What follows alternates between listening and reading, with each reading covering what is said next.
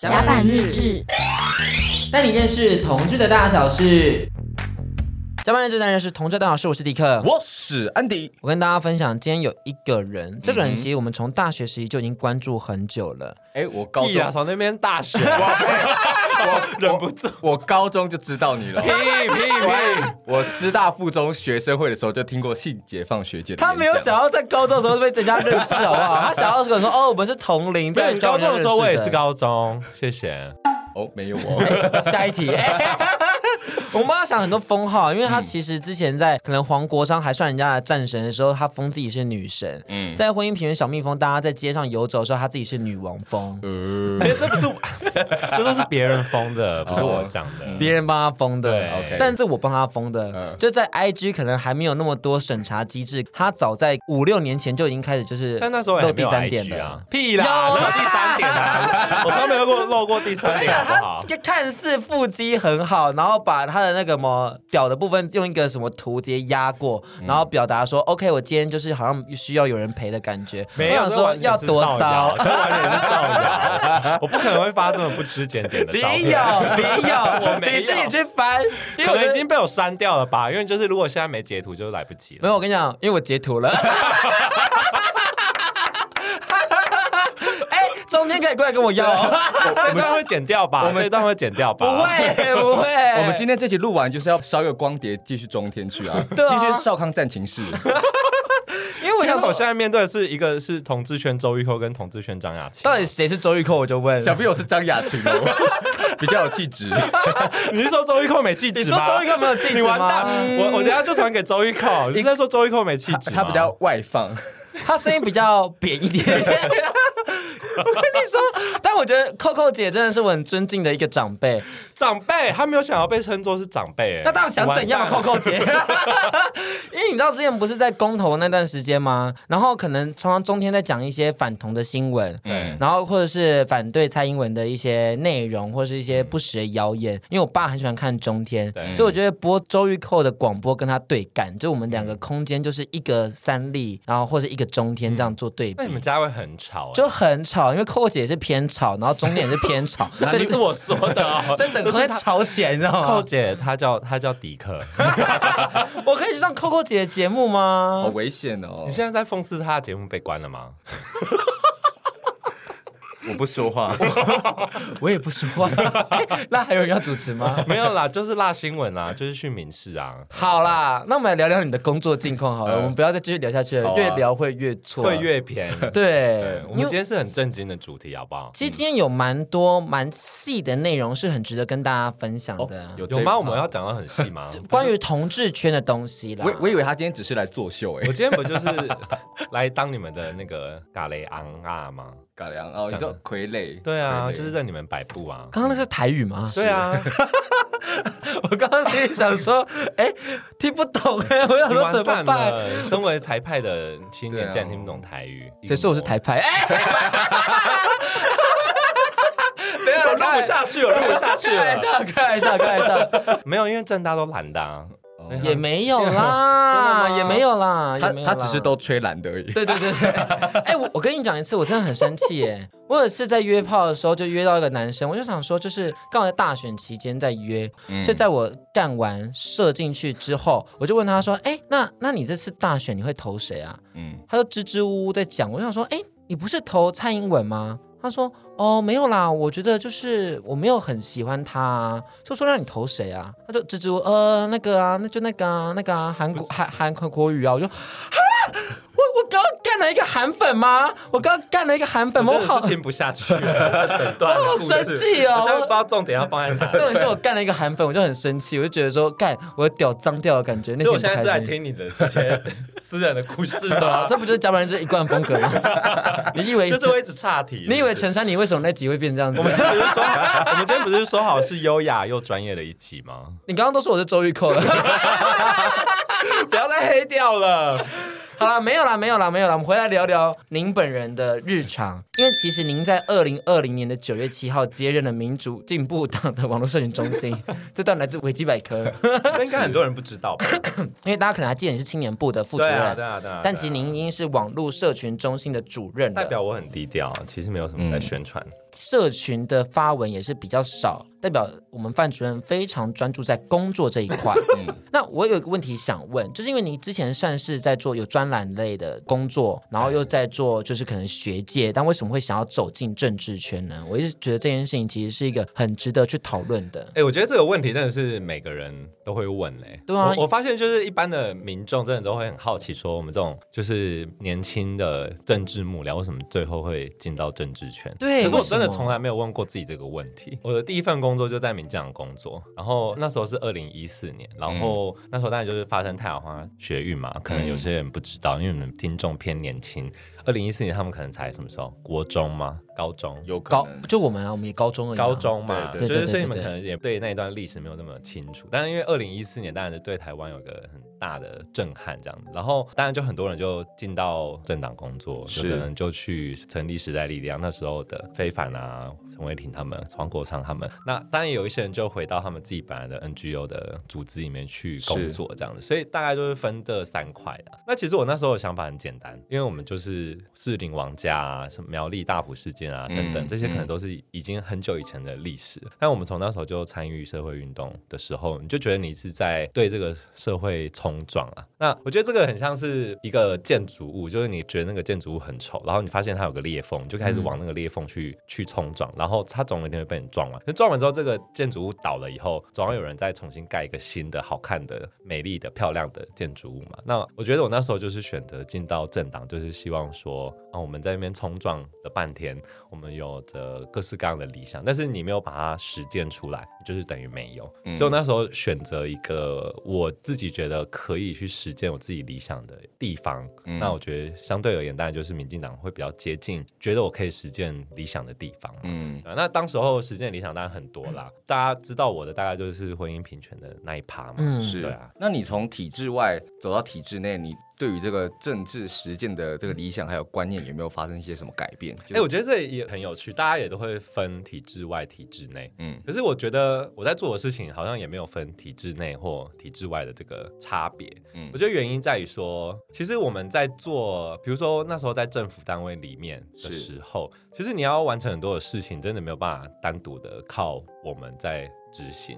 的原因是因为，如果这个社会就是没有支持你，这个社会就是给你的支持的力道不够强大，那你真的很想要推过一个你觉得很理想、很进步，基本上是不太可能的。我觉得就是拿同婚、婚姻平权这件事情来讲，嗯，我觉得如果那个时候这个社会没有那么强大的那个支持的力量，其实我觉得最后真的你也很难 push 政府说，因为这在社会来说就是一个五十五十的东西嘛，嗯。那你真的要说，呃，支持同婚的人真的有是这个社会的大多数，其实也没有。那你说真的推过以后，那些反对人他们真的觉得受到很大的威胁吗？其实也没有，因为人对于未知的东西都是很恐惧的。可是你必须要把赞成的声音放到最大嘛。所以那时候我觉得会推动婚姻平权小蜜蜂有一个很重要的原因，就是说当时候的社会的氛围，就是赞成的人他们的声音并不够大，但是不赞成的人他们的声音非常的大。嗯。然后他们占据了非常多的媒体的资源，去放大他们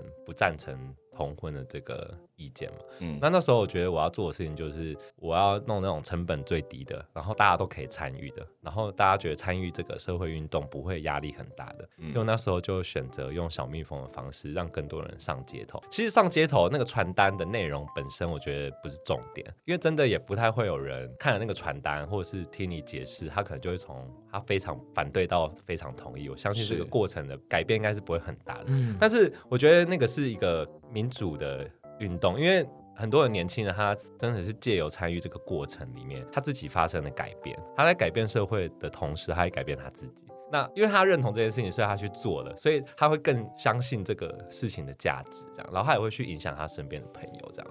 所以我觉得上街身体力行，把你一个你赞同的事情做出来，比起你在网络上面。敲敲键盘、打打嘴炮，我觉得是实际非常多的。嗯，所以这是我那时候推动小蜜蜂，我觉得蛮重要。那你说，那这个有体制外跟体制内的问题吗？其实也没有嘛。假设一般定义的小蜜蜂的运动，其实是在体制外，嗯，可是其实它最后达成的结果是帮助在体制内的这些人，他们有更多的工具、武器、空间、空间可以去推动这样的法案嘛。嗯，所以，与其说体制外、内外，我倒不如说，你就是说里应外合好了这样子。我觉得这个词可能会比较。较适合跟恰当，在适用于真正的那个政治呃幕僚在运作的时候的情境啊。我觉得那个情境比较比较像是这样。刚刚方主任讲的那段过程，其实我是很有感的，因为我觉得那个政治的自觉也是因为关于婚姻平权开始，然后你开始去认知到说，好像你应该要去关心周遭发生在你自己身边的事情，所以从性别开始去延伸到我们应该去关心现在台湾的政治、台湾的社会正在了解什么样的议题，进而去延伸。我也发现到，其实有很多人可能一开始是不关心政治，到因为婚姻平权，身边朋友的权益就正在被影响，而进而去参与政治。那我我也想问一下，就是说，因为你进到那个民进党里面工作，其实，在整个党派里面来讲，年纪算相当轻的嘛？对，我那时候嗯二十四岁吧。那其实他现在当上社群这个主任，我觉得以整个政治的年龄分布来讲，其实也是也是小鲜肉到不行，感觉会需要听到很多人的建议。对啊，会不会在里面其实刚？可是我已经是我们部门里面最老的呀。没有，但是我们因为我们部门整体部门我们都偏年轻，是不是有吃掉人家员工？没有。说到这个，我是超级注重这种分际的人。真的吗？对，我是我的原则就是，如果我我要来往的对象，就是这个人绝对不会是媒体。圈的人、oh. 不会是我跟我工作有相关的，然后不会跟我有关系的人。那我有个问题，这个界限我踩的非常的。你怎么样去知道这个人一定不是媒体圈？他可能是先隐藏自己的身份去跟你约啊。嗯，可是我跟你说，就是大部分的人知道我的人，嗯、他们大部分都会直接讲，不太会有那种他明明知道我是谁，然后他却不说的。哦，对，我想我总会遇到个心机鬼吧？你说就是一零就进去了之后，他说：“哎、欸，我知道你是范刚浩。”进退两难，进退两难，我要上还是下呢？不觉得很有可能吗？是不是？因为如果是我，就会做这种操作。哎、嗯，可是呃，但但其实我也很少啦，我很少会真的就是 just for sex 的，没有。嗯、他致力于工作。嗯，要不然又要被下文章。他致力于工作，没有，我觉得可能是我这个年纪，我已经不太 care 这个东西，听起来有点有点悲伤。对啊，就是真的，就这个欲望有点下降，是不是？对啊，他现在只能看《原子少年》，你知道吗？对啊，《原子少年》就是过过干瘾啊，就看一看就觉得很补，是不是？我觉得这件事情蛮重要的，就是说不要去踩到那种跟你有权力关系的人。我觉得这件事情，我个人是把它放在 priority 这样，嗯，就是放在第一位，觉得说。哎，这个其实是很重要的事情。嗯嗯，那 那我想问问看，就是说，因为呃，你现在当社区中介主任，代表说很多民进党在网络上的事出都是要从你们这边作为一个出发的窗口嘛？嗯，对，不管是你可能可能社群上的图文的制作，对或者可能文案的撰写等等的，那你们在里面会明确的感受到说，或是隐微的感受到那种真的有所谓的派系上的分别吗？嗯，这个问题的前后的逻辑有点好像有点怪，对，但他重点其实只是想说，重点是有没有派系的问题？就是就是就是对，你你要整合完之后才能试出嘛。我们只是给你个前因后果，然后后面告诉你说我要问派系。我跟你说，我我觉得我必须说，就是在党中你是没办法有短赛心的，你就是没没办法偏心。特别谁谁谁谁谁这样子，好，我觉得假设在疫情期间，好了，是可能我们的执政县市，好，大家可能会觉得奇迈的表现很好，那所以啊，我们可能今天试出了陈其迈做了什么样的事情，我们觉得他做的非常好，然后大家都称赞，然后我们可能就单独做他一张图这样，可其他的县市，我们的执政县市可能也会有类似的哦，然后他们就会说，哎，我们也做了什么什么，你们下次也做我们好不好？那他们当然是善意的提醒啊，因为毕竟党中央还是有很多的资源跟帮助他们露出，然后可以让我们的支持者知道现市首长他们在做什么样的事情。所以我觉得在做这些东西的时候，你就是要平衡嘛，就是不可以偏心啊或等等的。就算你真的特别喜欢哪一位政治人物，我觉得就工作的层面来讲的话，我们是党中央版，也就是你要。比较中立的去照顾每一个我们的党公职，因为他既然挂我们的党籍，披着我们的战袍出去帮你执政、帮你选举，我觉得我们在宣传上面就是尽量的让大家都开心啊。我觉得大家开心就还蛮重要的。这其实很难呢。就是因为毕竟这很难啊，这真的超难的。因为他们一定会时时刻刻说：“哎、欸，我们有做些什么，可不可以帮忙一下下？”嗯，就你到对啊，一些这种人情压力，我们也是收了不少。我已经不太会处理了，他那更多。所以像是谁？有时候收一些你知道一些市政府的一些东西。嗯、所以你们心中有很多就是不想接的，但是你们会为了钱接吗？我自己而已啦。啊，嗯、但是他们都 OK 啊，他们都很好啊。我自己就内心想说这是什么鬼？就是因为我个人就是对于市政的要求比较高一点点。就是我一个基隆市民的角度来看的话，那那你要不要来评点一下这次的城市博览会？真的要评点吗？就我们挑一个好的，我们两个正面对，我们两个身为基隆人，以这个七年来看，对基隆真的改变非常多。是，那你觉得最有感的是什么？当然就是那一个东岸广场那边，哦，那个地方真的以前是。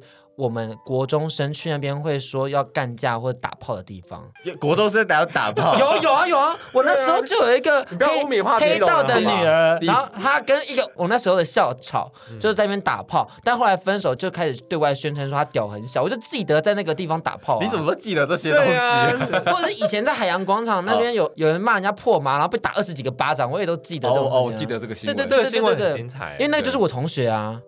哦，所以你看现在就是少很多，你知道吗？就是我觉得以前东岸广场会被称为天空竞技场，在那边会干架打人的那一种，现在完全没办法了吧？现在完全没有办法，那边就是蛮美的。所以我觉得整个基隆的市景。市容都变化非常多，而且基隆港就是真的很不臭。对对对对对，田寮河好像有变香一点点。我们聊到这边，会不会观众就是已经按按？不会啊，他他们很接受我们的调性这么的多元。对啊，你不要你不要害怕。对啊，我很怕就毁了你们频道。不会啦，很多人都毁了。毕竟，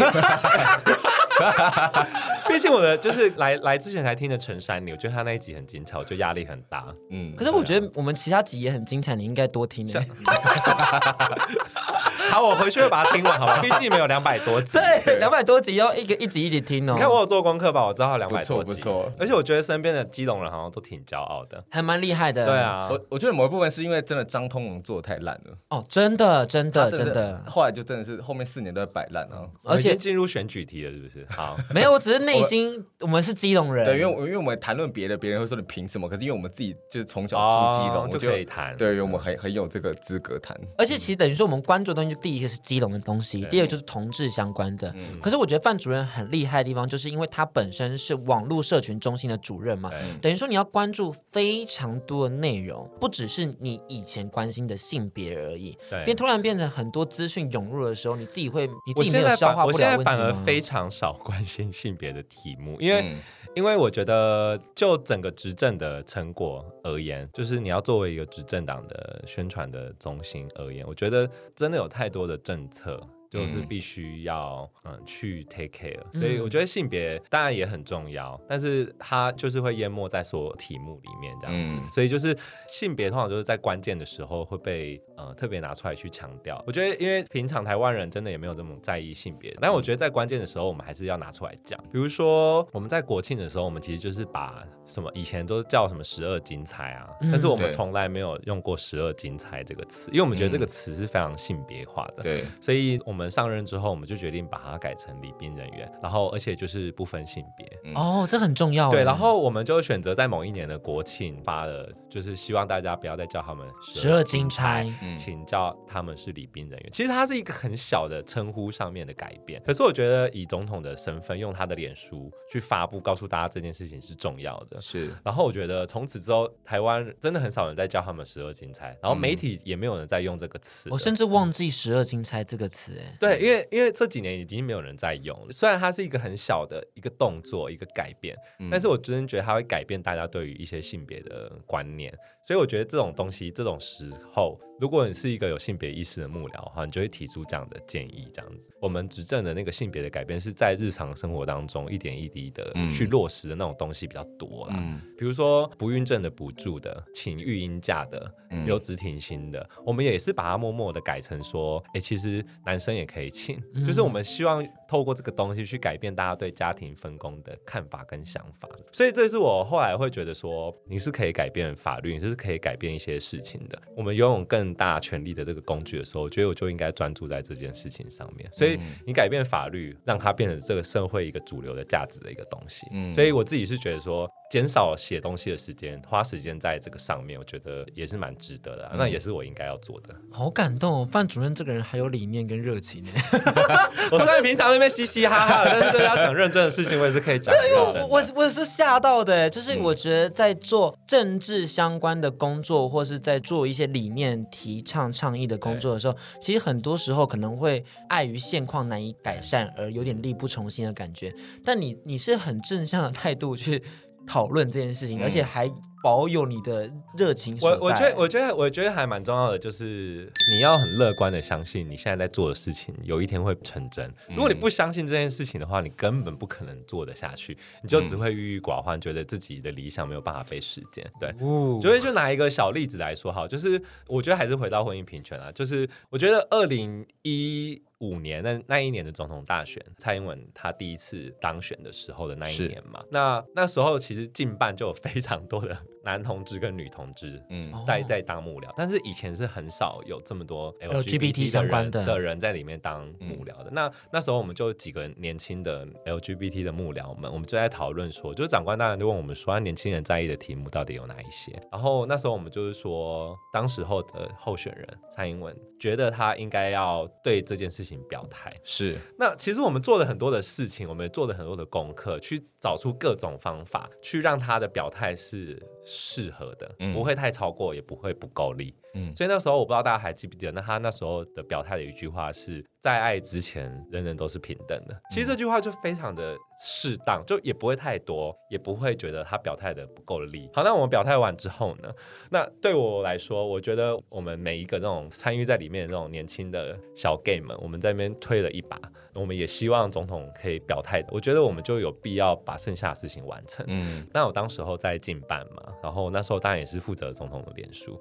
那其实要过的时候，我们当然就是在准备那个总统的脸书要发文。嗯、我们最后决定要跟那些通过然后觉得很冲击的人说话，因为我们觉得就是同志们一定就很开心，嗯、不需要再对同志说更多的话了。嗯，但是我觉得我们作为执政党，其实我们通过了，我们很开心。可是有一群人是需要被抚慰的。所以，我们其实花了很大的功夫在跟那一些通过他可能会不开心的人去对话，希望可以让这个社会平静一点。然后，我还真的印象非常深刻，看到那一天，我们的办公室都会有一台电脑，然后我们平常是看新闻的，我们那天就把它转成是国会频道。然后，你就看到那个锤子敲三下，同婚通过的时候，我本来以为我会哭，但其实我没有，就是很平静。晚上回到家的时候，我才非常想哭。因为你会，天哪！我现在现在要哭吗？我每次讲到这一趴，我都很想哭，嗯、就是因为你会觉得说，天哪，就是。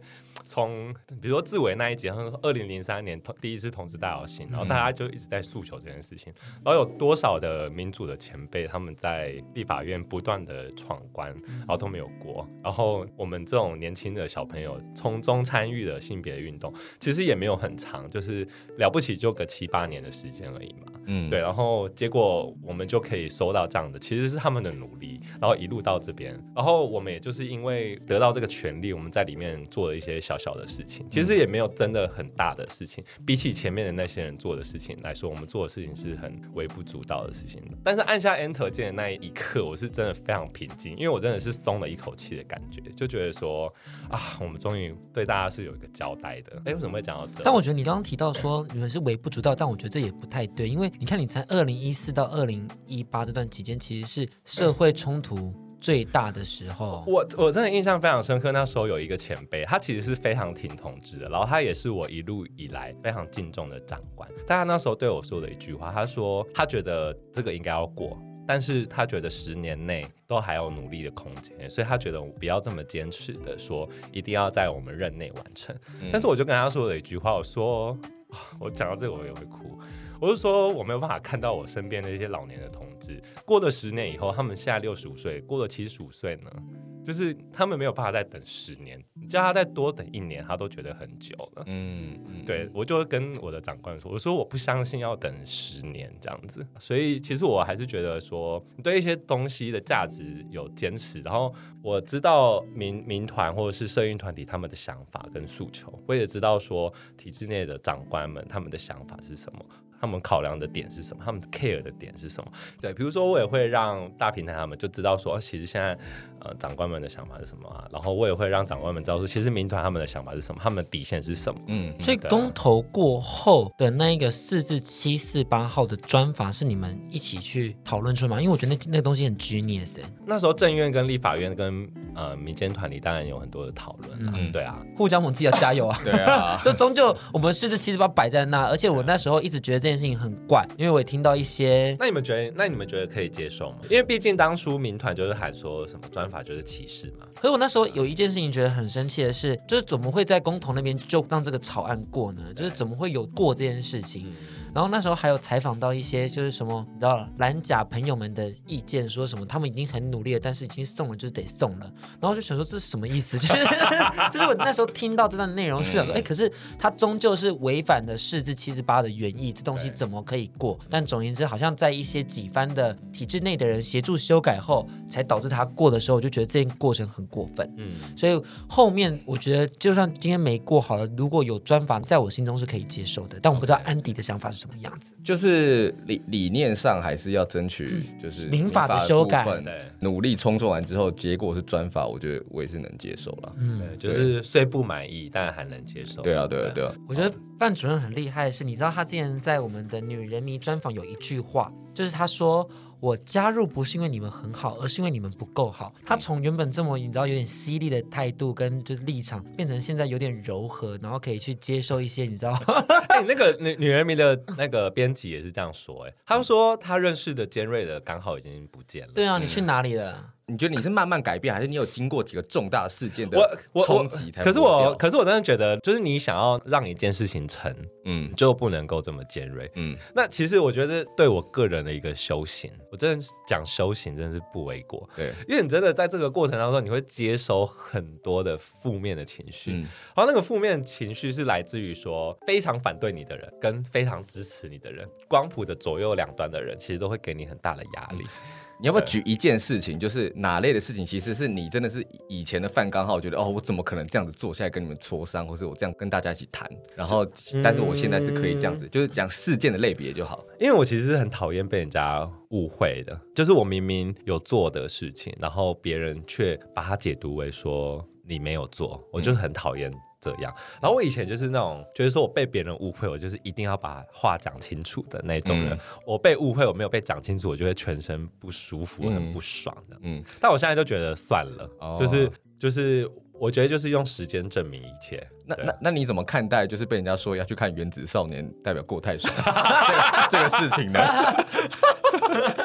这个就是我也不知道哎、欸，这件事情有很严重吗？我觉得还好啊。范主任今天来的时候还还拿了说，哎、欸，我刚包色《原子少年》的团服，还有帽子。我想说范主任，因为我今天看到你戴《原子少年》的帽子，我觉得我很不爽，想说你是在跟我呛笑，就是你有我没有。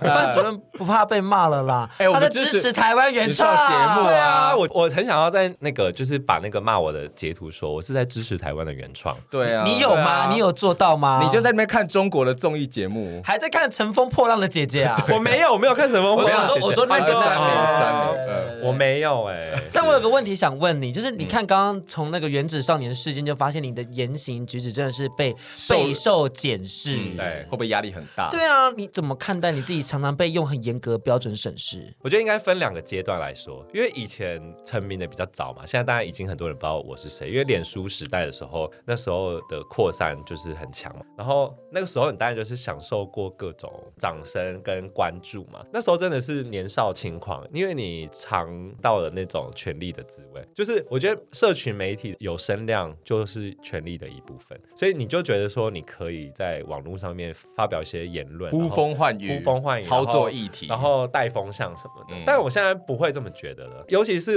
我现在这个位置看到很多后进的意见领袖，然后他觉得他自己发文可以带领风向，嗯、我其实就会觉得说，呵呵。就是就是我就是笑笑的这样子，姐在这边笑笑的看，但我但我不会觉得这件事情不 OK 嘛，因为每个人都会经历过这一段，就是年轻人啊，年轻人，然后你会觉得说你得到一点点关注跟声量这件事情，就是哎，好像你非常了不起，实实实际上你能够操作也很了不起啦，只是你要把它用在对的地方。但是现在这个阶段之后，我完全可以体会批评我的人，他觉得批评我之后很有声量，他他下次还会再这样子做，嗯。因为他觉得他在言论市场他是占有一席之地，他会继续这么做。嗯，那你说他批评的有没有道理？可能有些有道理吧。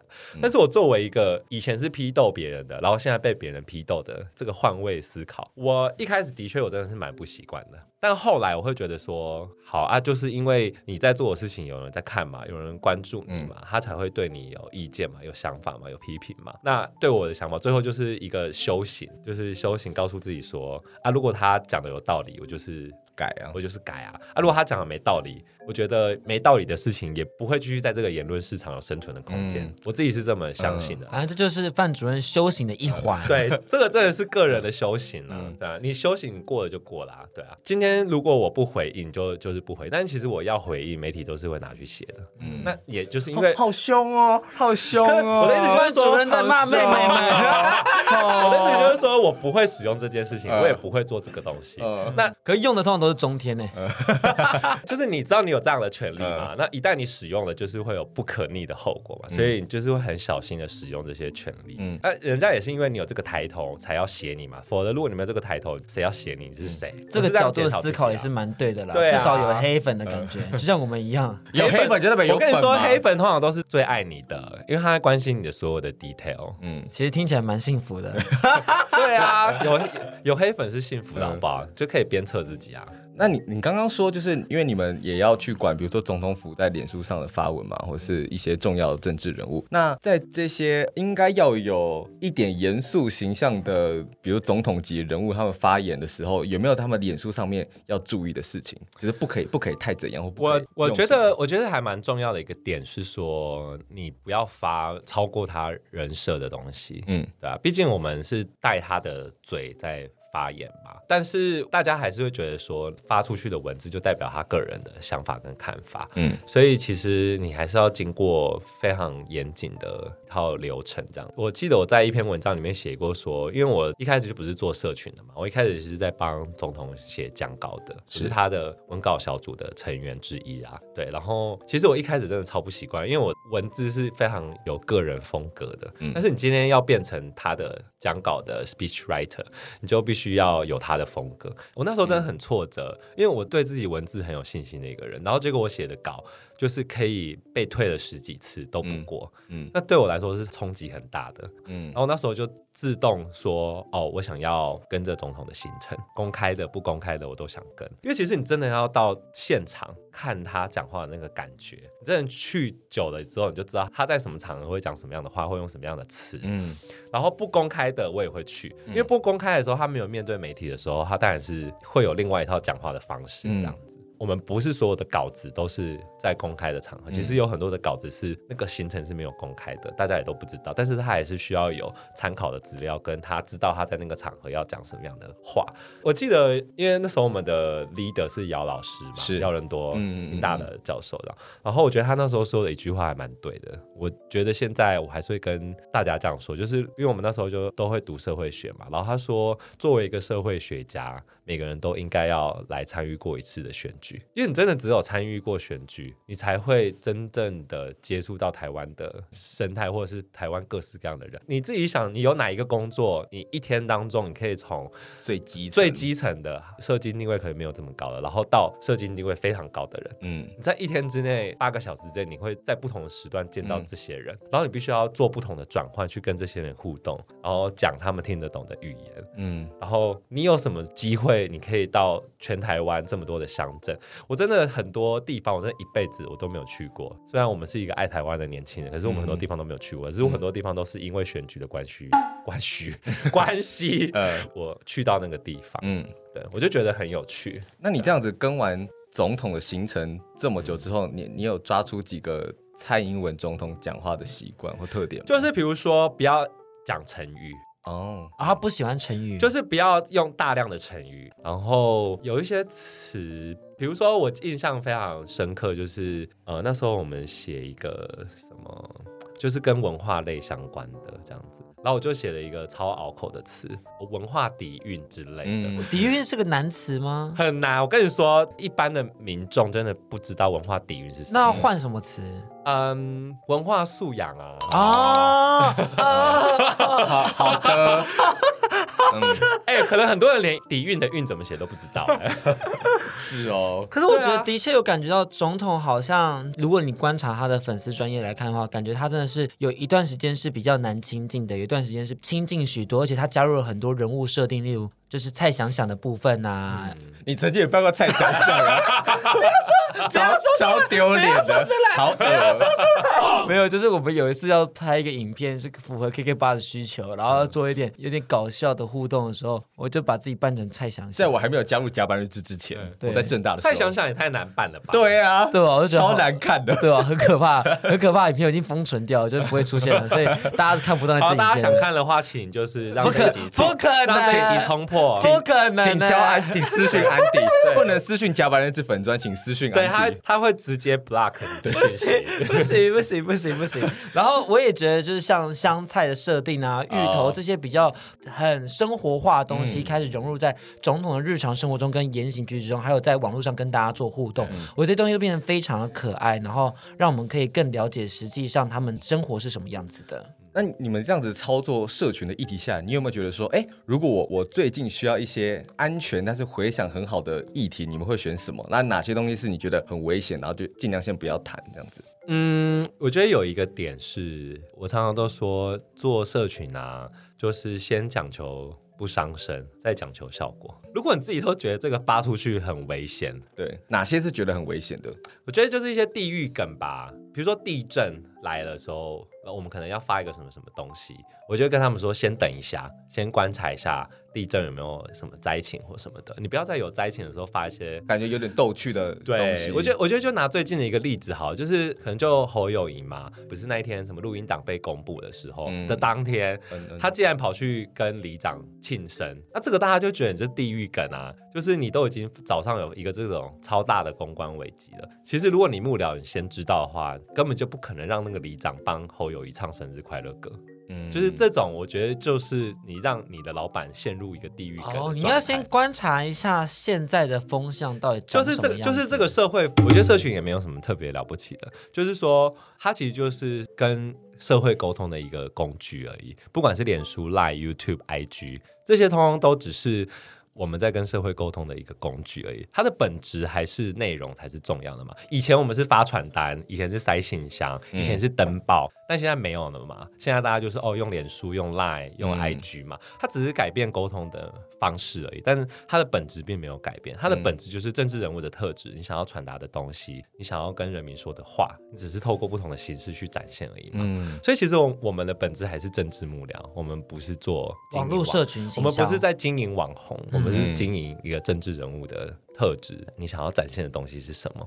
所以我们的训练其实还是政治幕僚的训练，只是我们刚好可能哦，我们比较活泼，我比较会在外面交朋友，然后认识很多网红，嗯、所以这个工作就交到我身上这样子而已。嗯、其实我觉得跟一般政治幕僚的训练并没有差太多。政治幕僚的训练应该会是有怎样的训练呢？我觉得政治幕僚训练就是所谓的，比如说，我觉得有一个很关键的那个东西叫做你有没有政治的 sense。然后那个政治的 sense 真的是需要长期的培养的。我们在观察或在评估一件事情的时候，你其实是有很多的来源的。比如说，我记得我看那个韩剧《辅佐官》，然后我真的印象非常深刻，就是他们有一幕，就是他起床的第一件事情就是先看手机，嗯，然后看那天的新闻有什么。我说天哪，就是我本人的人生呢。嗯，比如说我前一天如果跟朋友出去聚会喝酒，不管喝的再怎么晚，喝到三点四点，我隔天一定就是七点八点我就会自动醒来，闹钟还没有响我就醒来，然后醒来第一件事情，我不是回讯息，我起来第一件事情就是看新闻，因为我们会有人把新闻整理好这样子。哦，然后你就是会去预判说今天这个新闻是什么是重要的，叭叭叭叭叭，然后有时候其实你也不用等到隔天，其实你前一天晚上大概就知道隔天会有什么新闻，就可以先先准备，先准备明天要处理的事情了。那我觉得这个就是有没有政治 sense，就是你长期培养的。比如说，我常常跟我同事说的，你们都没有觉得今天总统去哪里讲什么话可以放进来吗？我说你们要比我还要熟悉，嗯，你们今天的党主席讲了什么？你们今天的行政院长在哪里讲了什么？如果你们要写脸书文的人，你们都比我还不清楚。然后你们写的东西就是完全在状况外啊。那、啊、如果你们都知道总统今天讲的内容，苏贞昌今天讲了什么东西，其实网络上面都找得到。嗯，那他们有没有用心去找？其实有的话，他们写的东西就会很有感觉，因为你就是搭配今天的时事啊。你你是会骂你下面的人是不是？我不会，我不会。哎、啊，你刚刚就在骂、啊，这很凶吗？这很凶吗？你你刚刚你对他们讲的语气就是刚刚的语气吗？差不多。那我就觉得这很凶吗？那就是我很累的时候了。这会很凶吗？没有，就是我会觉得说，哦，我就写了、啊，到底想怎样？草莓族，你还是也是，你还是适合做甲板日子。你也是，好不好？在那边 吵，我还好。我很能接受改稿，好不好？那你每次改都改超慢，我是很慢，但是那改稿多少次以内可以接受？我给你选两个选择，这个是会晚一点，一个是他只能只有改三次。那你选？而且他会脸很臭，我会脸很臭。你选哪一个？我我觉得就晚一点嘞。他的晚一点是可能晚三天，我没有那么三天不行，没有那么晚。屁的，没有。你去问翁家德，直接公布我们朋友的名字。我因为因为好关系的内容就是他三天内还可以接受，然后如果那个及时的公关稿，我就会比较快。我以前也是有帮忙写过类似的东西的。好，好，好，那我们下次就是看看试试看 Andy 的文字。而且他说我脸很臭，我也没有到多臭，人家讲每次把我讲的很坏。你去问翁家德。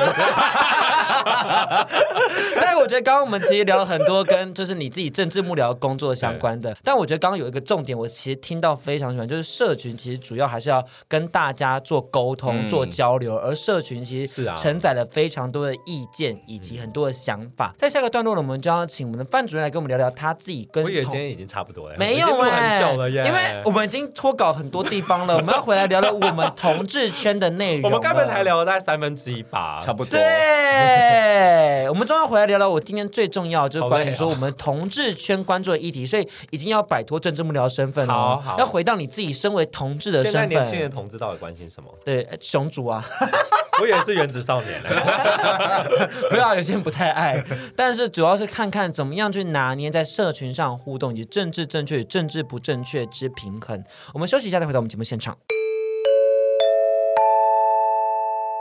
广告时间，好的，听众朋友们，又是我们今天回馈厂商的时间了。前面我们已经回馈了蛮多家的了，呀，今天终于来到第三家，这家是我们已经算是认识一段时间了。嗯，然后呢，安迪也是在那边工作啦。没错，我就是也在另一个地方身兼一个主持人。对，嗯、那这个厂商呢，就是我们的好关系，嗯，台湾在地之夜品牌。没错，那他们的重点精神呢，我们请安迪跟大家介绍一下。那好关系这个品牌呢，它就是。是会希望以家出发，然后是希望人际关系、家庭关系、情爱关系的话，都是可以从睡眠开始，所以他们很注重寝具的设计。那好关系致力让人跟生活建立起非常好的连结，那他们会在很多细节上面去做调整，包含花色床单，那他们有一个很好用的保洁垫，那他们就是素有地下最强爱爱垫的这个封号这样子，然后还有一些呃很有巧思的，比如说他们的口袋床单等等的，那也是非常多的上班族啊。然后家庭主妇爱用的寝具，每一期企划的内容都希望给大家就是生活有一些新的想象，嗯，以及新的仪式感。呃，如果说你有睡眠困扰，或者你对睡眠这个议题，比如说可能像是做梦啊，或是跟伴侣在床上睡觉的时候，如果说他是有不好的睡觉习惯，会不会影响的话，那在好关系的一档 pockets 叫做《睡出好关系》上面就有谈论非常多的议题。是的，有安迪跟两位创办人一起做主持，聊聊每一个关系之间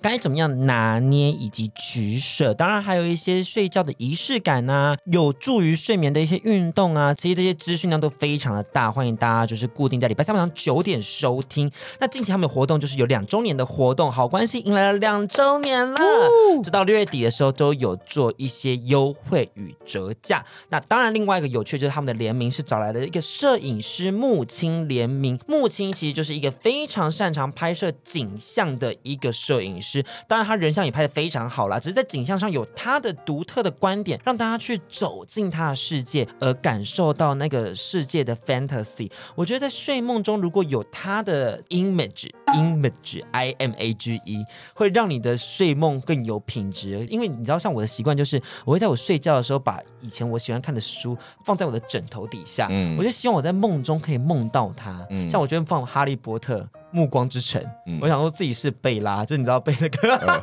被吸血鬼这样子，啊、我要你会雅各说啊咬我的那种状态，我就觉得说如果能有这样的一个幻想，在我的做梦世界会蛮快乐。那真的是想太多哎，我以为他的设计 联名设计是走这个风格哎。木青联名呢，他是把他就是镜头底下最常出现的两个颜色，就是天蓝色跟草绿色，当成他们这次寝具颜色的主轴，然后他把他的镜头底下的照片呢做成缝在寝具上面的指标。对啊，然后就可以变得像是你刚刚讲的那种，我们小时候会把哎喜欢的风景或者喜欢的嗯相片或者一些信物放在枕头底下，那你可能就期待去梦到它嘛。那他们就会有个寓意，就是说，哎，我把日常这些美好的风景，那一起带入梦中，希望大家可以做一个好梦。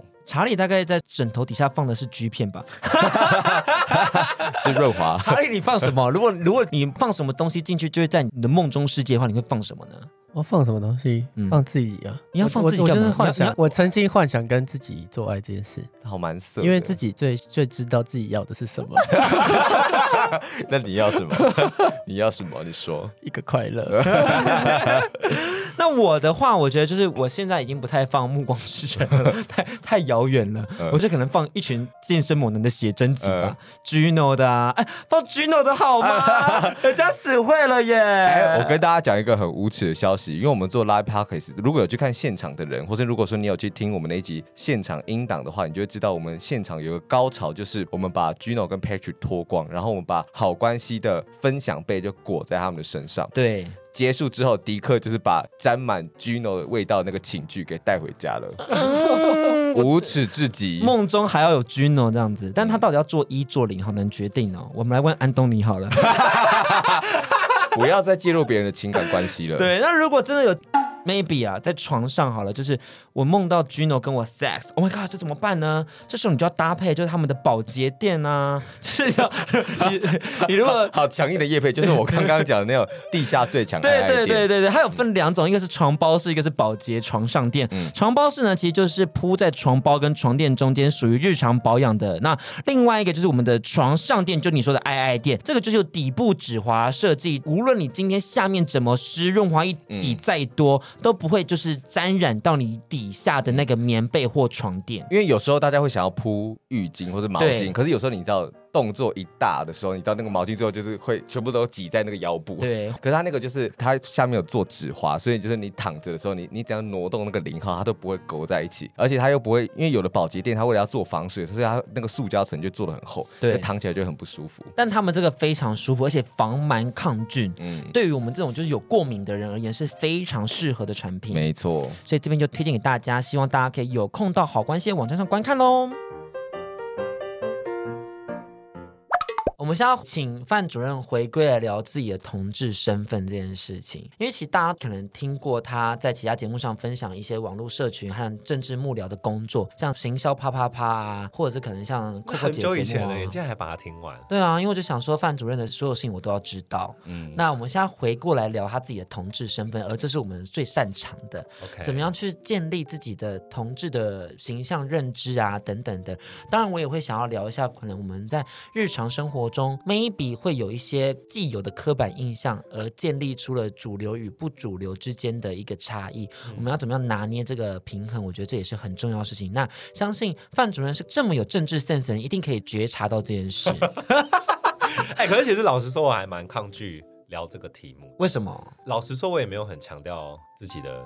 同志身份，嗯嗯，可是你你你应该没有，我应该没有这，就是至少没有像苗博雅这么强调、嗯。因为我们在录节目之前，我们就说男同志根本就是比国民党还可怕，男同志的议题才难处理，好不好？对啊，这个是我就是步步为营的，我现在如履薄冰。嗯、可是我觉得，毕竟你也都分享到说，性别可能是你这一辈子都要去 focus 的议题。我相信没有我的意思，说我我不是不愿意谈，而是我不擅长去谈自己的认同。嗯、然后那我们先来聊你自己的事情就好。好了，我我没有不行谈啊，OK 啊，就讲啊，你要问什么就问啊，干嘛自己自暴自弃？主人要生气喽，主人要生气喽。好，我们现在聊聊，因为刚刚那段我刚刚说的他关于性别认知和他自己的理解是来自 GQ 的访谈嘛，所以我们先请范主任跟我们聊聊，你怎么样去看待自己的 gay 认同，还有什么样是开始？我以为你要聊 GQ 哎、欸，没有，哎、没有 GQ 那边你自己去看就好了，搜寻 GQ 范刚号就有了。只要我想要聊。聊的是你在小时候的时候怎么样去认知说一个 gay 应该要长出什么样子的形象。嗯、我觉得这是可以请你跟我们分享一下的。嗯，我觉得这个问题也是挺有趣的，原因是因为小时候你根本不会有一个什么觉得自己是 gay 的这个人同，至少在我这个 generation 的人，我们不会有这个认知。嗯，哎、嗯欸，其实我跟你说，我小时候就是非常爱运动的，就是打破大家刻板印象的那一种，就是我就是会，我就是打排球。我排球是高中，我小时候国小是拔河队，嗯，库拔。而且我们拔河队还蛮强的，然后田径队、篮球队，就这种大家觉得哦很阳刚的运动，其实都参与过这样子。但那时候我参与，当然是因为第一个是我喜欢运动嘛，第二个是我小时候其实就是偏叛逆，我就是不喜欢穿制服，我就觉得哎，参加田径队、参加校队，就是你可以仗着你是校队，然后可以不用穿制服去学校，因为你不可能穿着制服去练体育嘛，所以你去学校的时候一定就是穿运动服或者穿自己的那种衣服。所以我其实是为了这种叛逆的感觉跟。喜欢运动去参加，然后可是真的参加之后，因为那里面全部都是跟你同性别的人，我也不知道是什么，就是你知道那种阳刚味、汗味什么，都觉得啊好重哦，然后就开始默默的勾出自己，觉得说，哎，其实我很喜欢那种跟一群男生相处在一起的感觉。然后你有渐渐的，比如说，因为田径队的男生就是换衣服的时候也没在 care 嘛，大家就是直接换啊，嗯、也不需要去什么更衣间啊，干嘛的，嗯，所以你们可能会觉得很羡慕。但那时候我就是蛮喜欢这种感觉，跟一群男生相处的，比较像好感的感觉。对，然后你自己也知道说你对这些人就是有好感，然后你就很喜欢跟他们在一起，每天混在一起的感觉，然后肢体碰触的时候你会很开心这样。然后因为你知道，就是田径队的男生，不管你长得多其貌不扬，就是我觉得那个散发出就青春期男生散发出的那种，就是会吸引异性这样子。我其实那时候也蛮多女生喜欢，但我真的对他们就是无感，嗯，到爆。那你有尝试跟他们交往吗？我有啊，我其实你有交过女朋友？有啊，就是高中、大学什么都有啊，是不是觉得很惊讶？那你有你不准给我那种表情？那你有亲吗？都就是我我你做完了吗？情侣该做的事情都应该都有吧？所以你有进去过女生的？我不想回答你这个问题。等一下，等一下，我想。这是这是这是另一种同志圈内的出轨。对啊，对啊，对啊。你那你跟我说到底是什么样的感觉？我不知道，我们真的不知道。没有，其实感觉是一样的吧？我不知道，我不知道啊。我们真的不知道哎。没有，我觉得感觉是差不多的啦。可是不是听说？听谁说的？听谁说？我好像乡民哦，不是听说。就我当兵的朋友就是说，他们下面会湿湿的啊。嗯，我就好像没有记，我我现在印象非常模糊哎，因为已经太久远了。嗯，对。然后但 anyway，所以那时候根本也没有什么什么同志的认同。但是因为你后来越长越大，当然就是。在一群男生里面，我就会很突出。然后国中的时候就是会被欺负，而且那时候欺负是真的很惨。他就是不准你去上厕所，啊、所以我上厕所的时候都是在那种快下课的时候。下课的时候不会出现在男厕。这就是叶永志哎，因为我后来国中的时候个性就比较开朗一点点，所以我也不会觉得说这种会怎么样这样。然后但是后来就是都跟女生混在一起，所以我下课的时候都在女生的厕所外面跟一些姐妹混啊什么的。嗯、但是你越跟姐妹混，然后他们就更讨厌你，他们就更觉得说你就是。是跟娘娘腔，然后诋毁男性的阳刚气质啊，叭叭叭叭叭这样子。后来就有发生过一件事情，就是那时候国小要上国中，因为我们那种乡下地方，其实国小就在国中的旁边，然后你也都是同一群人，所以其实你国小跟国中同学或者是学长学姐，大部分都是差不多的人这样子。然后那时候就有一个学长，就是直接把我打趴在地上，他就说：“你这个娘娘腔，你明天不准再给我来上课，我看到你一次打你一次。”后来我就去跟一个就是我的好朋友，然后他也是学校里面的那种小。混混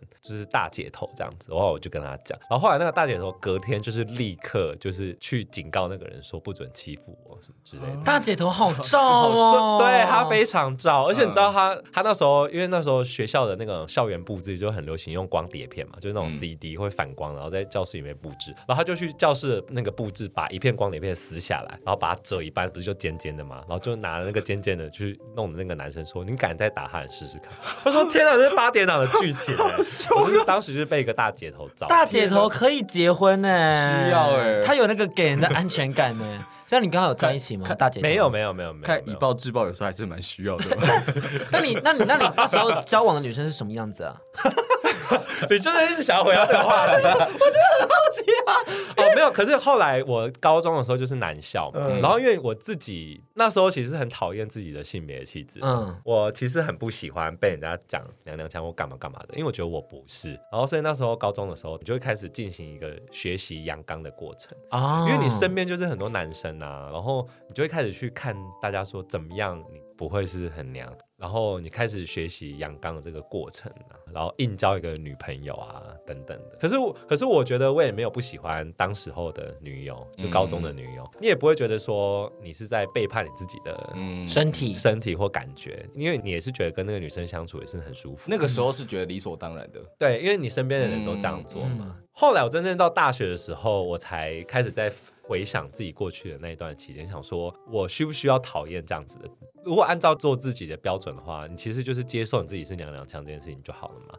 不需要去有一个阳刚过程的改变嘛？其实我我真正应该要讨厌的是那种心态，就是我竟然屈服这个社会的价值观，然后我开始学习去变成一个阳刚的男生，去向阳刚学习。嗯，其实我应该是要讨厌那个时候的自己，可是我后来其实也跟自己和解了，嗯，就是说不管哪一个时期的我，反正那都是我那时候的样貌嘛。嗯，然后我觉得这一段过程是还蛮能够鼓励一些年轻的小 gay，因为有一段期间我其实蛮常出去演讲，然后就很常写文章的那个时候，然后那时候出去演讲的时候，都有很多就是看我专栏的小朋友就会冲到前面来，然后真的就是蛮常会有人抱着我哭的，就是说，就是我的这段过程，我把它写成文章，或者是在讲台上面讲出来，他们觉得很有力量，这样子。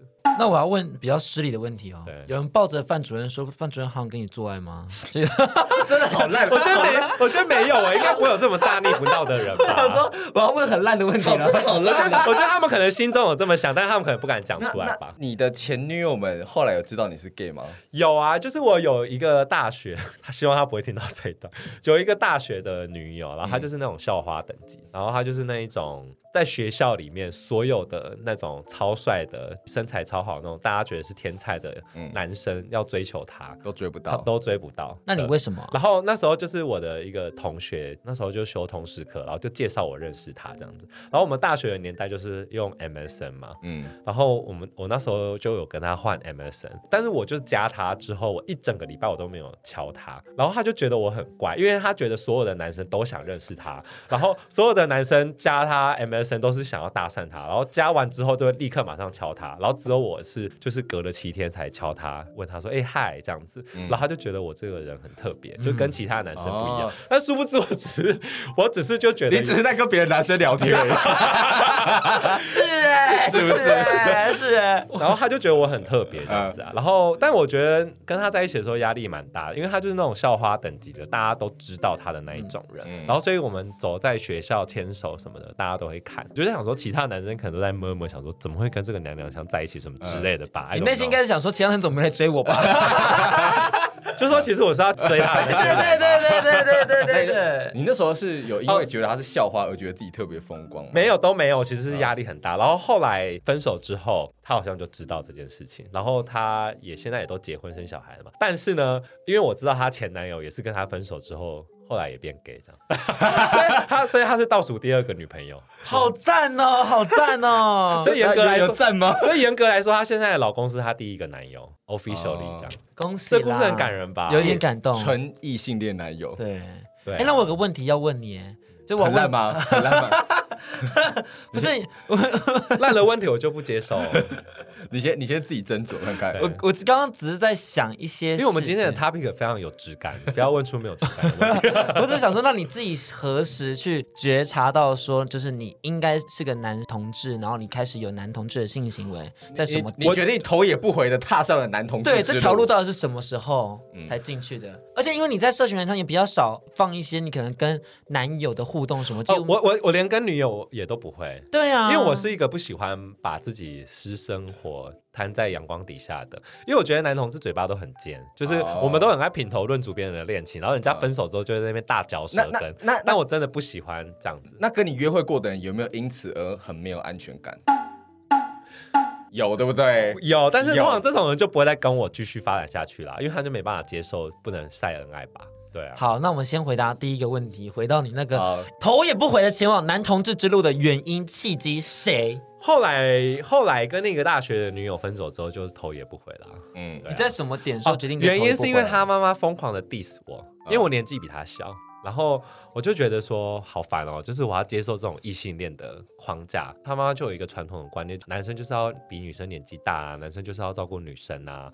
然后因为我又比他矮，他其实是一个很高的女生，这样子，嗯、就是那种模特身材的女生。然后比如说呃，跟她出去的时候，我可能就比较不会像一般异性恋的男生，就是帮忙拿包包啊，对啊，然后搂着他的腰啊，干嘛这什么什么，让他站在马路的内侧啊，什么这种行为，我通常都不会，因为我觉得这个就很。男女不平等，性别不平等啦。嗯，当时候的我是这么想，所以我也不会做这些事情。就他妈妈就觉得我是一个没有肩膀的男人，站在站在他的框架底下的话，然后我们某某个程度有分手的其中一个原因是因为这个原因。嗯，对。然后所以我就觉得说，哦，好烦哦，就是就是好不容易有一段，就是我其实觉得回忆还蛮 OK 的，蛮 OK 的一段恋情，然后最后就是毁在这种我一辈子在对抗的这种框架底下。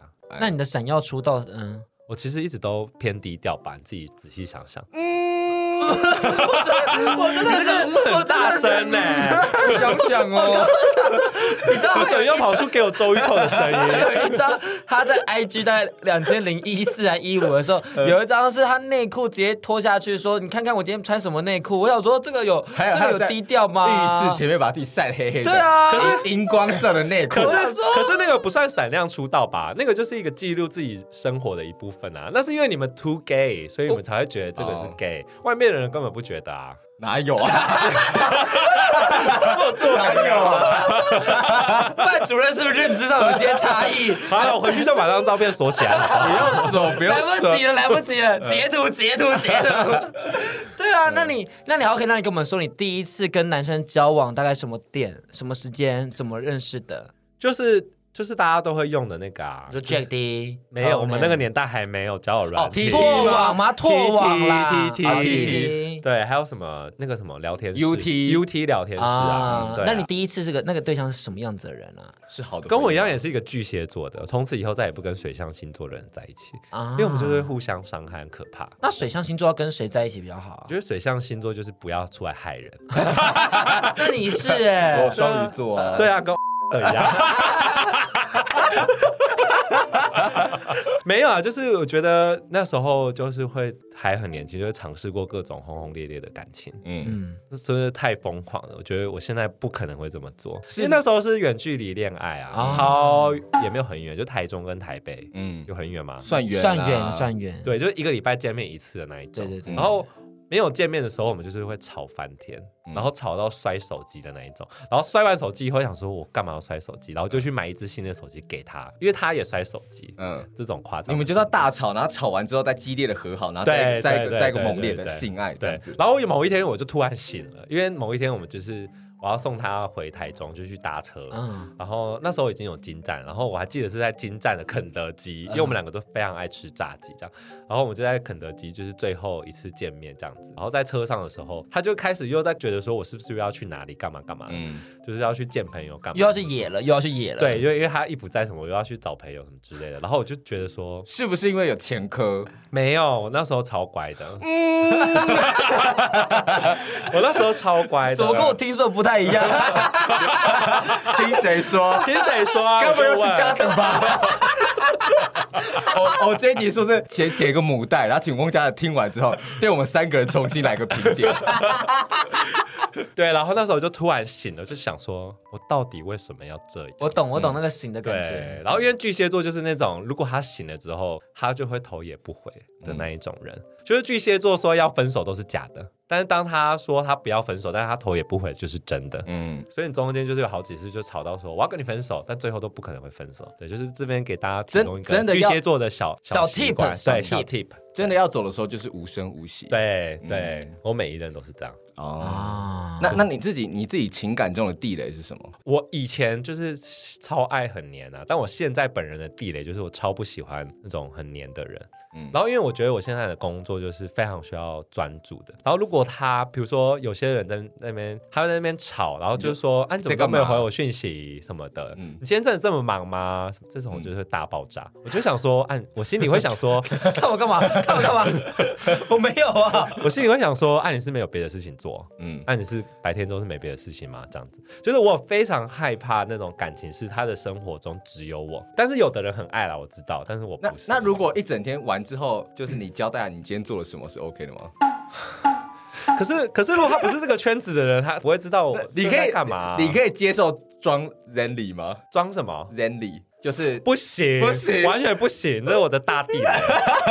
为什么要装 Zenly 啊？因为他们就想要知道他朋友现在在哪里啊。比如说你都在金融轻松电台工作，然后我就可以看到，就是他会有你的定位，然后就发现说，哎。你怎么突然跑去天鹅洞？但我但我有一派朋友的说法是说，他说他觉得装 Zenly 很方便，因为他就不用问他朋友说你现在在哪里这样子。我可以跟就听众朋友们科普一下，Zenly 就是 Z E N L Y，它是一个呃社群很紧，它是一个控制狂喜欢的 app 的 app。对你，你可以把就是你喜欢的朋友们都加进去之后，然后你们就彼此在经过双方同意之后开启定位。我唯一可以接受的一个条件是，就是我有一个同事说他有小孩，然后然后他说他就是定位他小孩，然后他。也让他小孩知道他在哪里。他说，in case 他就是小孩发生什么事情什么之类的。Oh. 可是我说，可是这不是也是变相的在追踪你小孩的行踪吗？他说，嗯，可能就等到他国中或高中的时候再，跟黑镜有点像，哦，跟当时的黑镜有点像。我觉得这个爸妈还算是有道理，因为他就觉得说，等到他小孩一定的自主能力的时候，他就会解掉了。但是因为他现在还小，可能国小，不知道什么是危险或干嘛的时候，我觉得这个蛮 OK 的啦。对好的，而且 Zenly 很可怕，就是他连你正在充电，或者你你现在正在移动的行驶的时速多少？而且我跟你说，最可怕的是，他知道说，哦，这个是你工作的地方啊，这个是你住的地方。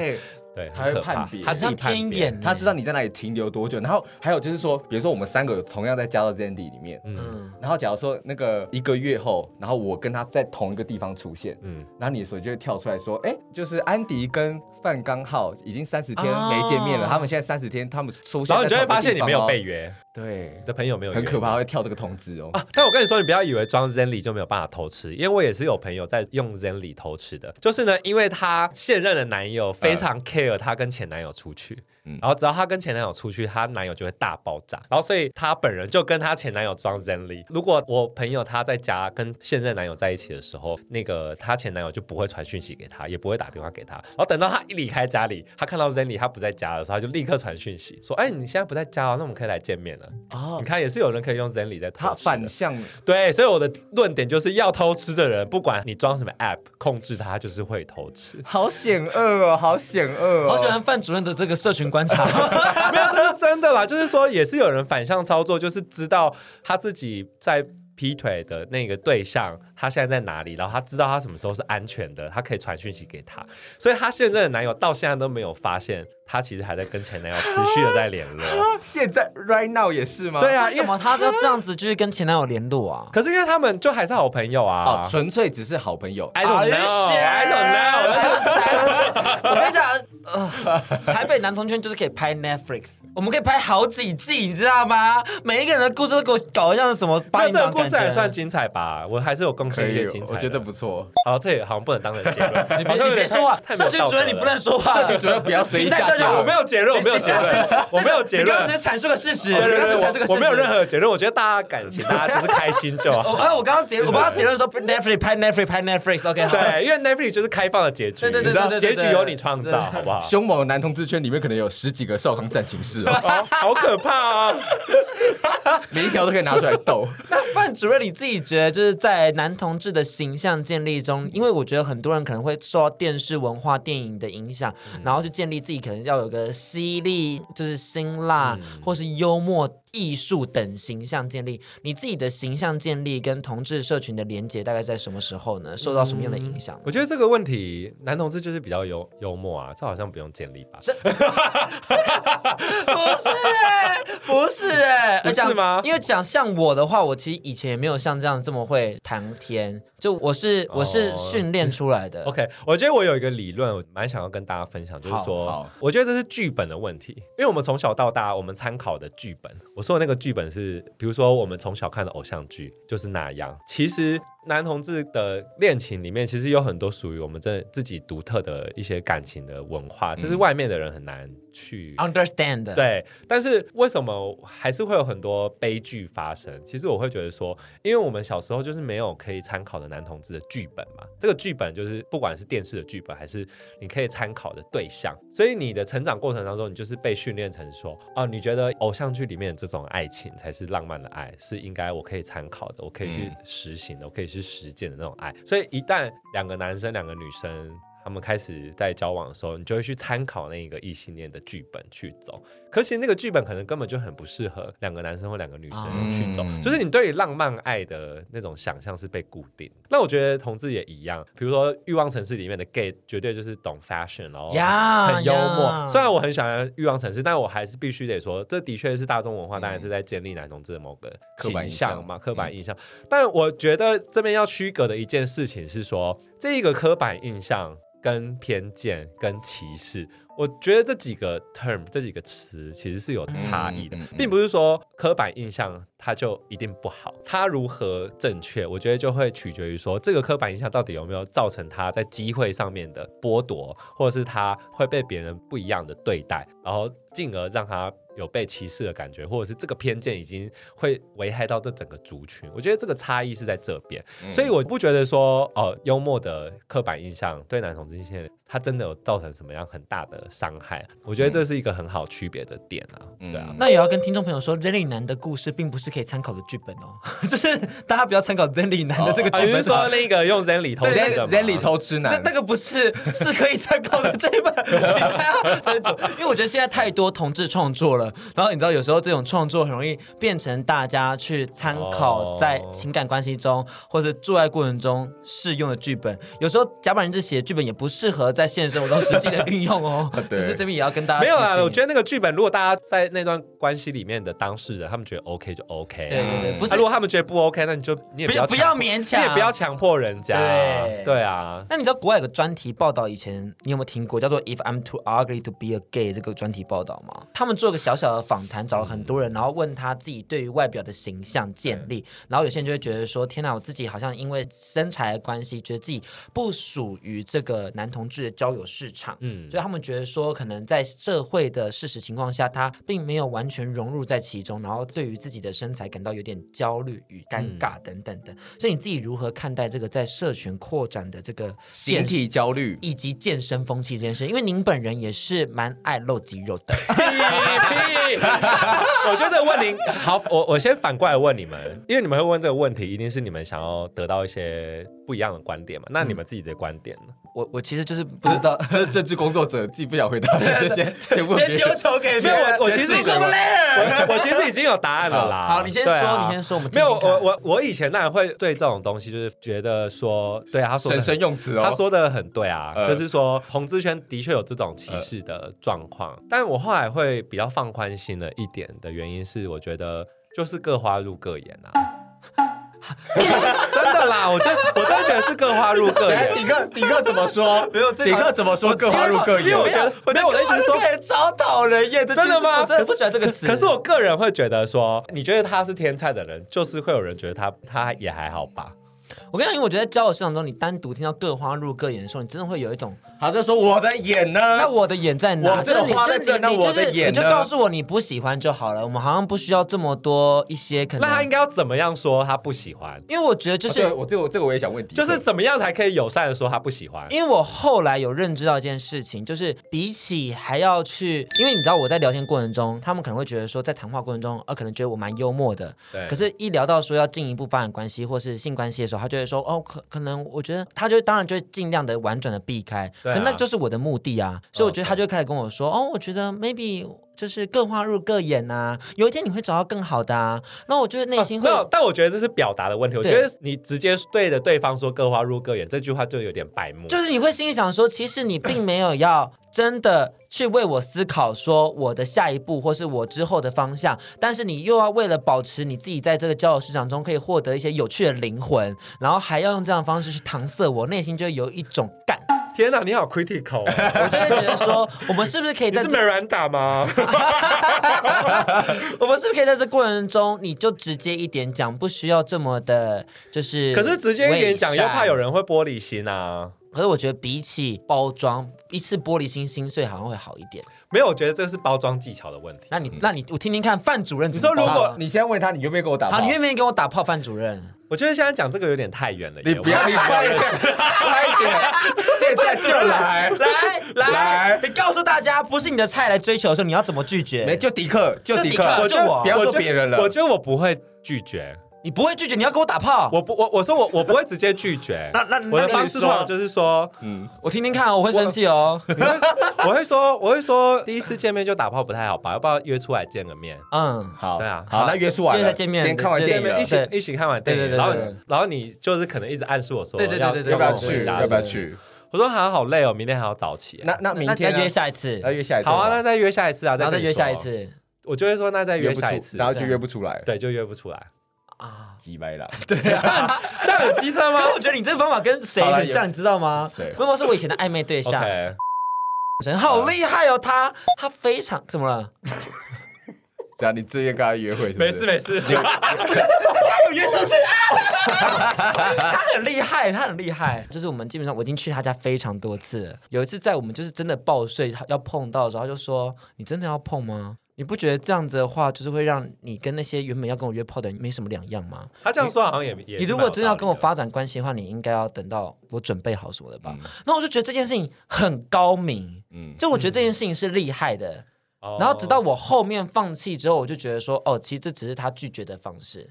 但那我觉得也没有不行啊。对，我那时候听到这个话的时候，我内心是而且我觉得他，而且我觉得蛮贴心的耶。对啊，所以我我是称赞他的。对，我是觉得他是那那就可以不用逼了啦。但大家会觉得有些 他逼了，逼了，逼好不好？可是我真的觉得他很厉害。我觉得这过程我听到的时候，我内心是有给我很多的哦。但是这种我真的看多了，我真的不吃这一套。嗯，我也我也还我我我的心态就是觉得说，反正你不喜欢我，也还有很多人喜欢我，我干嘛要单恋一枝花？可是我觉得这就代表你其实内心是非常的缺乏自信的嘛。所以你才会觉得说，别人的这些行为对你来说，可能都会有一点点的冒犯了。我觉得，嗯、对啊，我以前也是，我觉得我是过来人，我可以说这件事情。你说，你说，的原因就是说我以前也是对自己超级没有自信的。虽然你们可能会觉得说，哦，我可能会发一些身材照，可是我正是觉得。当时候的我啦，必须要透过发身材照，然后得到别人的称赞，然后来建立自己的自信。我我必须说，这个这个我真的听过非常多。我跟你说这件事情是真的，我听过五六个人，他说他们发身材照的时候都是心情很很没自信的时候。对，所以我更想听这一块，就是你为什么会这样定义？所以，所以我其实现在很少发的原因，是因为我觉得我我已经不需要靠这个获得自己的自信了，因为我已经脱离那个苦海了。所以我觉得说，你越是在意人家对你的身材的评价的时候，嗯、你越会陷入那个。Zeit. 身材的焦虑，嗯、老实说，我觉得真正身材非常厉害、有在健身的那些人，他根本也不 care 别人对他的身材品头论足，因为他练给自己看的，嗯、他就觉得说哦，我的二头三头就是很棒，我也不需要别人来称赞，我自己练的怎么样，我自己清楚。嗯、可是有些人明明就练的也不怎么样，但他就是狂拖，可他狂拖的这个背后代表的那个意识，其实是他想要得到别人的赞美，他必须要在这个过程当中找到自己的价值。他其实反而是透过外面的人声音去形塑自己的。啊、所以其实爱拖的人，他才是真正有身体焦虑的人。嗯，因为他拖的这个过程当中，代表的是他自己的焦虑，他必须要透过别人来缓解这件事情。所以我觉得，你也就是任何人都不需要去羡慕，或者是觉得哦，他身材很好，他就是个主流男同性恋。其实他内心可能有某一块是他对自己非常缺乏自信的，嗯、他才必须要这样子做，然后透过社群媒体去放大这一个他建立信心的这个过程。而且我觉得有一个重点，也是人生的阶段不当你你有了工作经验，有了社会经验，你有了其他的焦点，你有了才华，其实你会找到欣赏你这些身体外貌以外的人，我觉得那个关系是比较可以走得很长远的。因为人都是会年老色衰的，你没办法保证你身材永远这么好吗？你也没办法保证你永远皮肤这么有弹性嘛。但是怎么有种过来人的感觉，这我觉得这是真的啊。但是但是你拥有的才华，那个是别人带不走的。我后来都会觉得说，那种看上你外貌的人，他不是真的喜欢你，他只是喜欢你这个躯壳而已。今天这个灵魂抽换成别人，换成一样的壳，他也是一样会爱你。那我觉得这个就是很肤浅。但是如果他喜欢的是你的才华，他根本不 care 你，你有没有六块肌，你胸肌怎么样，他就是喜欢你。某个部分的才华会运动或干嘛的，我觉得这个就很重要。你是不是听不太进去？不会啊，我最近 是不是想说老妹在讲古？没有，我只是讲，我讲真的，我觉得他本来就是个很有理想的人。嗯，然后我觉得那段过程听下来的时候，本来就是在听感上。现在因为我们比较没有焦虑，而且我也懂他说，就是扩展出去，去让更多生活经验充实自己的内涵，嗯、然后去认识到更多人的话，其实会让自己在社群上的焦虑少一点。我觉得再讲一句更狠的啦，当你的人生只剩下身材跟外貌可以拿出去跟别人比拼的时候，你会觉得自己很可悲。嗯，我是还好啦。我说哎，也不错 啊，也不错，可以借此赚推特钱，好像蛮爽的。听到我说这句话好做作，因为我明明就也很在意自己的外貌。对啊，可是讲真的，我回过头来，大家还是要去着重生活感的事情。可是我觉得很多人会感到焦虑，是因为我们有时候在谈话过程中，可能会有一些人的品头论足，会不小心的刺痛他的一些。很多人就很爱碎嘴。对，那些碎嘴才是我们要在意的事情。那我想要去听听范主任对于碎嘴的这个一些回应。因为我觉得很多时候的碎嘴其实他是无心的，嗯、例如他讲说雷炮说，你知道我上次约到一个人，天啊他多胖，然后真的很雷，这种东西会变成一种很无形的压力给予身边的人，对，会让人觉得说啊，我好像就是雷炮本人。大家都讲说这个好像他认为是个有趣的事情的时候，啊、可是只有你觉得不有趣的时候，他变成对你而言的地狱梗，说你该怎么？好，那我觉得，那我问你，如果是你的话，你会反击这件事情？哦，我讲真的。不会，对啊，我超孬的。但如果是我的话，我就会反击啊。你要怎么反击？我就会说，可是你自己也没多好啊。我我也我也会当下讲。你会当下讲？对啊，因为因为你当下讲他，你就会变成另外一个梗嘛。因为你不讲，你内心就一直愚者。然后你就会把它扩及到你其他的层面。对啊。可是会不会有人觉得说，干嘛对这种事情这么计较？但但但你的开玩笑。那那你就刚刚。那我也是在开玩笑啊！我讲你也是在开玩笑啊！干嘛开不起玩笑哦？因为我觉得玩笑很多时候其实包藏着一点真心在里头。哎，那所以我对那个人的反击也是有一点点真心在里头啊。对啊。啊，如果他不能接受，我也会嘲笑他。我说干嘛开不起玩笑哦？对啊。因为他们也是会用一样的方式对我们。所以其实应该要鼓励大家，就是正面的去，就是摊开来说，就是就是我们。以前对抗那些对我们不友善的东西，你就要像那个大姐头，你的内心要有另外一个大姐头的灵魂，折下那个光碟片去刺。你要想当温柔没办法抵抗这个社会的时候，是不是要试着不要这么温柔？那当限动的时候呢？如果他在限动的时候，现实动态，对对对对对，我就装没，我就装没看到啊。因为我有时候看到的时候，内心就一直想，一直想，一直想，一直想，然后我又不敢跟他讲。类似什么？类似，例如说，关于在野外，可能我们在游行的时候展现自己的身材，有些人可能就说：“ Okay. 哦，我这个身材，哦、这个不怎么样，还敢上上来啊？”的那种状态。我我也不会选择批判他，我就只是觉得这个人很很没水准而已。嗯，对。但我就是会这样让他过，因为我觉得那也毕竟那是他的版面嘛。我觉得有一个点是说，比如说我在我的版在那边 murmur，在那边嗯，就是 cos 别人或干嘛的，那、啊、你就算不认同我的言论，但是你可以回你的版上。上骂，I don't care，那是你的版。但是如果你跑来我这边留言，我就会很不爽。可是面对那种，我就会打从心里觉得说，哦，我们应该是不会在同一个水平里面，所以也没有那么夸张嘛。就是朋友版也不可能会认同你朋友所有的言论。但就是你总会有核心几个比较重要的，比较不想被碰到的事情。那那你那你就会知道说啊，这个人可能会会歧视性别气质的，那你就知道说，那我可能跟他人生的就是核心可能不会太靠近这样子。哦，所以其实反而是还是要对自己的想法都要有一点，你要有一点信心。你可以你可以去决定去选朋友，不是说你那个别人来捡你好不好？你是有主动权的去决定。这段好心灵鸡汤哦。没有，我觉得是吴淡如的频道。我们跟吴淡如的 PK。我是我是同志邓惠文。大家喜欢吗？男同志李平遥，李平遥没有开心的，对啊，他会生气吧？李平要，李平遥很凶悍，好吧？哪有现在这么软弱？那我是什么？我不知道，我不能，我不能举个软弱的，我不敢举，我是个负面的概念啦。对，但我觉得能量很强，我我调很多哎，我今天都没有任何的情绪在，我只是把以前遇到的状况跟大家分享。所以现在走出来了吗？我讲真的，我我就更认识自己的需求啦，更认识自己知道要什么。对啊，啊，如果你真的觉得那个身材对你来说很重要，我觉得也没有不行啊，不要去批判人家说什么啊，他就是主流男同性恋，啊，人家就是愿意花时间在身材上面，也无不可，那也是人家努力的成果。但是你努力的成果不一定要是身材嘛，这东西还是有很多很细的可以去问，但我们今天时间也是有限，啊、我们想请不是要录三个小时吗？不行哎、欸，没有那么多钱呢、欸，你是要付钱是不是？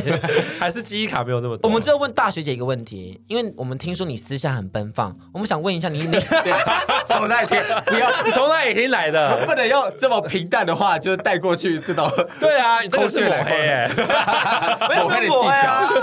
你听说听到你私下很厉害，我想问一下，你怎么样活得如此自由奔放？给一些可能年轻的弟弟妹妹们一些建议，这样子。我其实我觉得也没有很奔放哎，我觉得应该是做任何东西，嗯，之前你要想一下那些事情的后果。如果你能够承担那个后果。你就去做。如果你觉得你没有办法承担，你就不要去做这些事情。比如说，不是很多年轻的弟弟妹妹们，他们都会放大尺度的照片或影片在推特上面嘛。嗯、我一开始会有一种阿姨的心态，我就想说：天哪，他们以后你准备好了吗？他们以后三十岁的时候回过头来看这些，他们有办法承受吗？但是我后来仔细想想，算了，我又何必替他们担心那么多？嗯、也许他们自己非常开心，自己的身体被别人欣赏。嗯、我觉得我又在那边替他们多担心什么？可是我在反省自己的事情是说：嗯、好，如果是我，我们能不能接受？啊，如果我能不能承担这个后果？如果我不能的话，我当然就不会去做这样子。然后你就帮他按赞，我会给他按赞啊，给他一个鼓励。而且我会抖内他 OnlyFans，但我不会看。